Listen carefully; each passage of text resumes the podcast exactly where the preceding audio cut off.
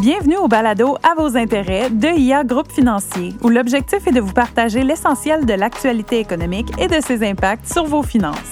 Mon nom est Ashley et cette semaine, on parle d'immobilier, la suite de notre épisode de la semaine passée, avec Sébastien McMahon, notre stratège en chef et économiste senior, et Claude Sirois, directeur général actifs réels et équité privée chez IA Groupe Financier.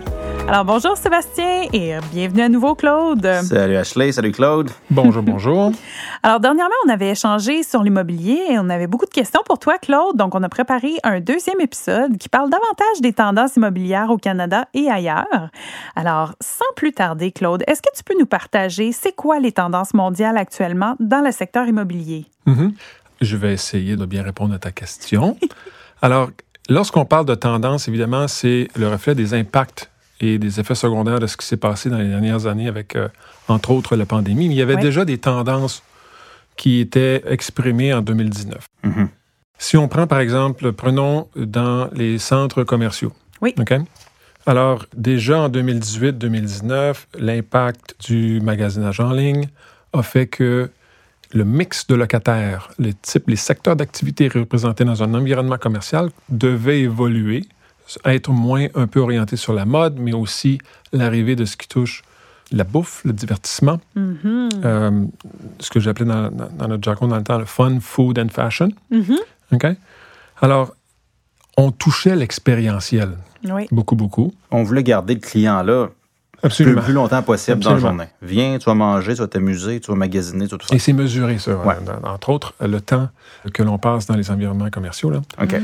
Alors, l'avènement de la technologie, alors, cette catégorie d'actifs-là était déjà sous une, une transformation. Mhm. Euh, mais là, évidemment, euh, la pandémie a fait que- qu'elle a accéléré cette transformation-là. Oui. On entend beaucoup parler de densité Mhm. et de mixité. OK?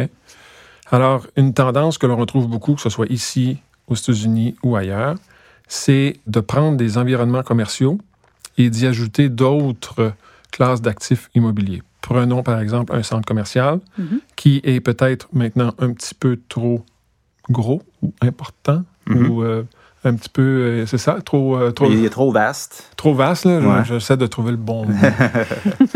Et euh, bon, alors là, ce qu'on fait, c'est qu'il y a l'arrivée de logements, de résidentiels, de résidences de personnes âgées, Mhm. d'hôtels, euh, Mhm. de bureaux, et on crée un milieu de vie. Exact. Ouais. OK? Fait que Alors ça, L'immobilier, c'est dans le grand sens du terme. C'est les gens habitent, travaillent, magasinent, on produit des choses, on distribue, tout dans le même espace. Exactement. Alors, la notion de 0,15 minutes, là, euh, d'aller à les différents services.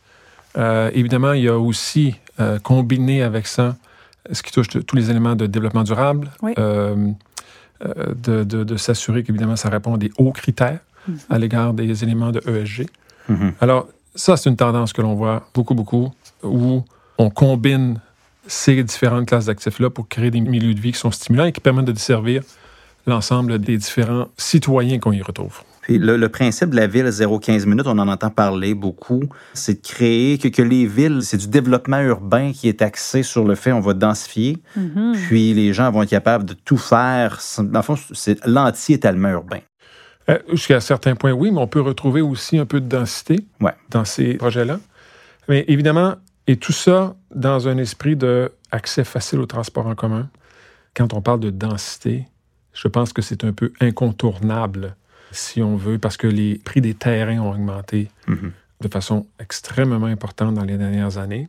Et pour tout développeur, investisseur, afin de trouver et générer un rendement acceptable, il faut qu'il puisse bâtir en hauteur. Ouais. Ouais.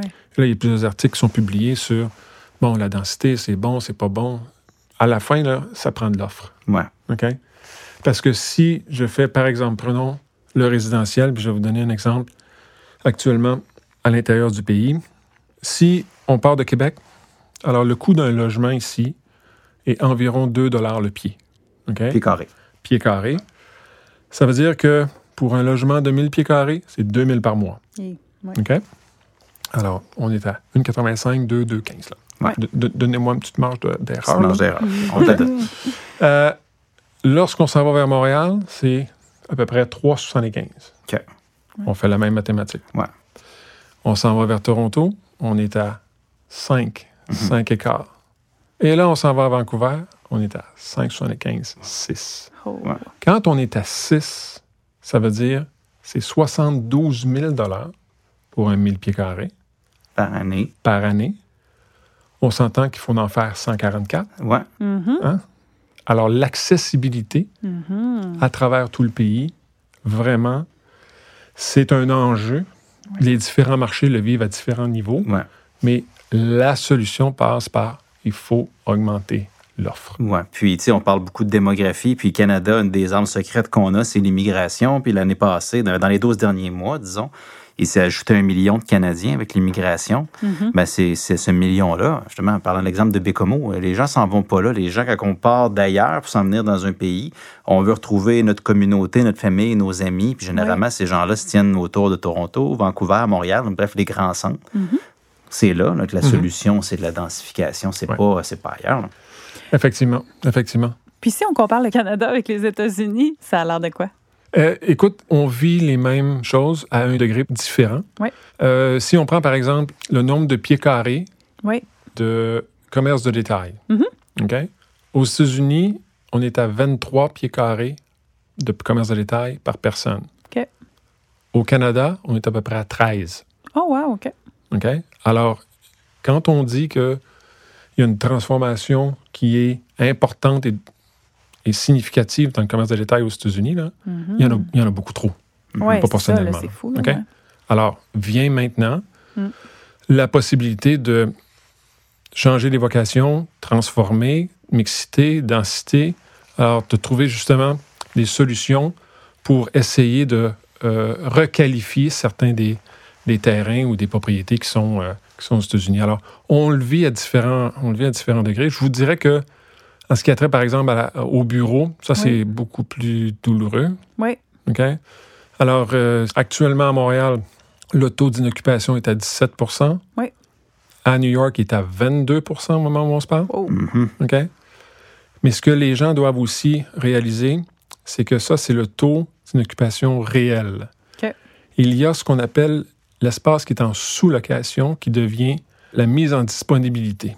Et c'est là que c'est un peu inquiétant. Fait que ça, comment on définit ça? Il y, a, il y a- les bureaux qui sont vides. Ouais. Puis il y a les bureaux qui c'est, ils pourraient, ils pourraient être disponibles demain Alors, matin parce qu'ils sont. C'est des intentions des locataires et occupants existants qui voudraient sous-louer leur espace. OK. Alors, ce chiffre-là, OK, il est là. Alors, si on regarde, par exemple, à Montréal, aujourd'hui, euh, c'est à peu près, vous avez, comme j'ai mentionné, 17% d'inoccupation, mais il y a un 2 millions de pieds carrés. Ça, c'est Place Ville-Marie. Ouais. Mhm. OK? Et les, deux, les, les petites tours environnantes, là, euh, qui est en, disponible à de la sous-location. Wow. OK. C'est beaucoup d'espace. Mhm, Tout à fait. Beaucoup d'espace. Puis qu'est-ce qu'on peut faire justement avec ces espaces-là qui seraient vides? Euh, que- comment ça s'enligne, ça? Ah, Seigneur, oui, ben, il faut, faut travailler fort pour trouver des locataires pour les occuper, Mhm. hein, dans un marché qui n'est pas nécessairement facile. Est-ce qu'on Oui. peut pas faire de centre de distribution d'Amazon là-dedans? L'enjeu, le grand sujet aujourd'hui, c'est au niveau de la conversion, c'est de prendre des espaces de bureaux et de les convertir en résidentiels.